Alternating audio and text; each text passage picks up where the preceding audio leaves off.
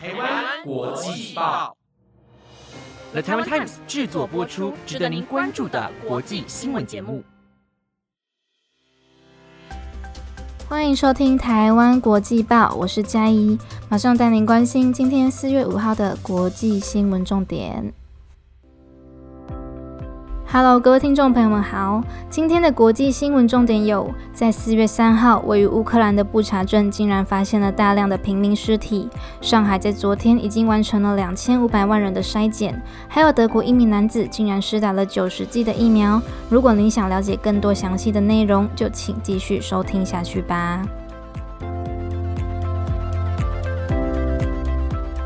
第一则新闻带您关心到乌克兰与俄罗斯的战争消息。四月三号，乌克兰检察总长维涅迪克发布了一篇声明，表示他们在夺回首都基辅之后，在附近的一个名叫布查的城镇，发现到有超过三百位的平民遭到俄国的军队杀害，甚至还在当地的一座教堂旁找到了一个满有两百八十人的乱葬岗，其中许多死者的脑部还受到枪决的痕迹，引发了国际的强烈谴责。而在昨日，乌克兰总统泽伦斯基也亲自到布查镇了解情况。他对此表示，俄罗斯已经严重犯了种族灭绝的罪行，欧盟各国和美国也将考虑对俄国的制裁。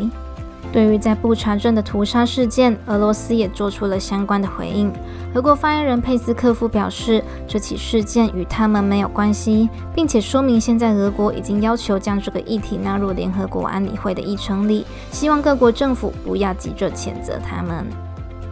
同时，联合国人权事务专员巴舍莱警告，俄罗斯可能已经犯下了战争罪行，也提到需要将所有的遗体全数挖出，才能确认身份。因为目前最要紧的事情就是保留一切的证据，还有查出确切的死因，让受害者的家属们能够得到补救，还有赔偿。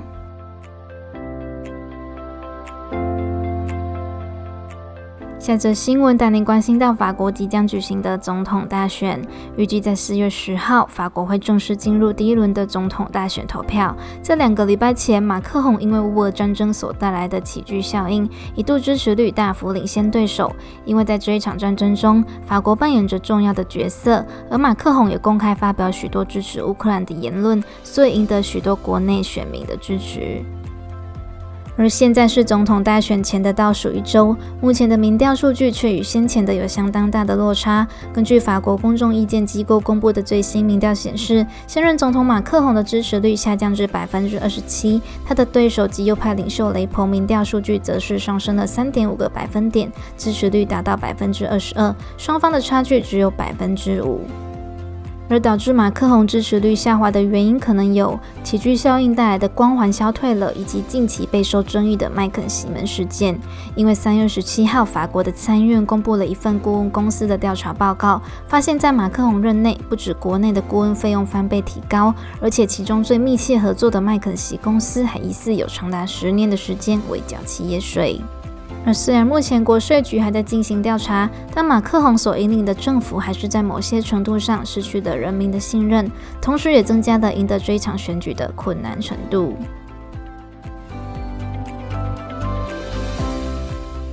下则新闻带您关心到上海的疫情消息。为了防止疫情持续扩散，上海在昨天开始执行整座城市的大规模筛检，估计接受新冠检测的人数达到两千五百多万人。而虽然目前全面的筛检已经完成了，但上海还是持续封锁城市，严格落实足不出户的政策。这次筛检措施总共动员了一万八千多名医护人员，他们来自各个不同的省份与城市。另外，也召集了海军、陆军以及联勤保障队所属的七个医疗单位，大约有两千多人，志愿者医疗救治、还有核酸检测等的防疫工作。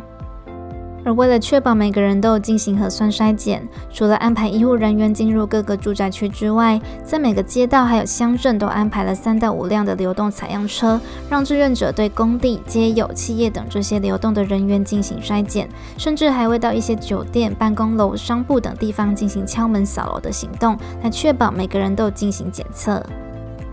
而虽然现在上海全市筛检的工作都已经完成了，但后续还是有许多的作业流程，所以仍然得严格执行管控。除了因病需要就医之外，其余的人还是得乖乖待在家里，不可以出门。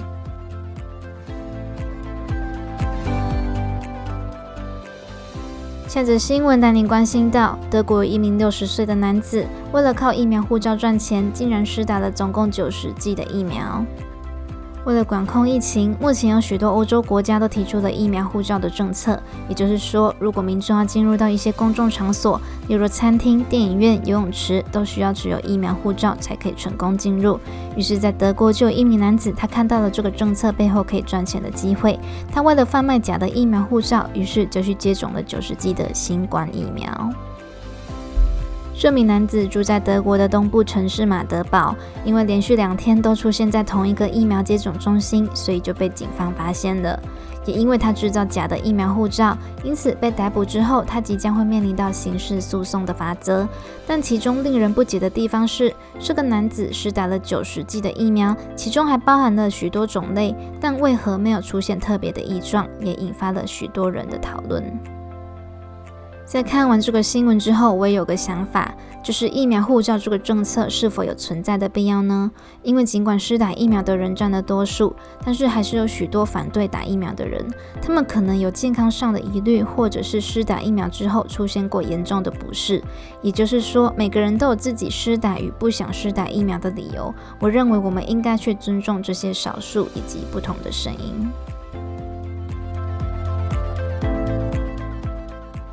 最后一则新闻带你来关心美国的消息。美国国内目前正面临着七年以来最严重的禽流感疫情，导致蛋鸡大量死亡，因此鸡蛋的价格也跟着持续上涨。根据美国农业部的统计，这波禽流感已经造成大约一千七百万的鸡只死亡，也重创在美国中西部的重要鸡蛋农场。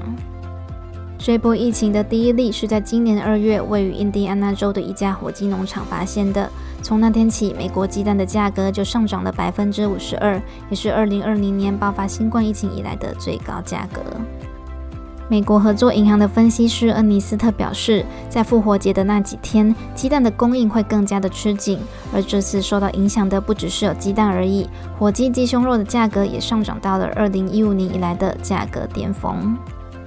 台湾在这一波禽流感也受到了很大的冲击，因为台湾人吃的白鸡肉，其中就有三成来自美国，因此这一波鸡肉价格的上涨趋势也让许多餐饮业者负荷不了。台湾的农委会防检局副局长徐荣斌表示，许多业者希望将美国肉鸡的产地检疫范围从州改成郡，也就是说让检疫的范围可以缩小，但如此一来风险就会增加，因此需要与专家们讨论之后才能定案。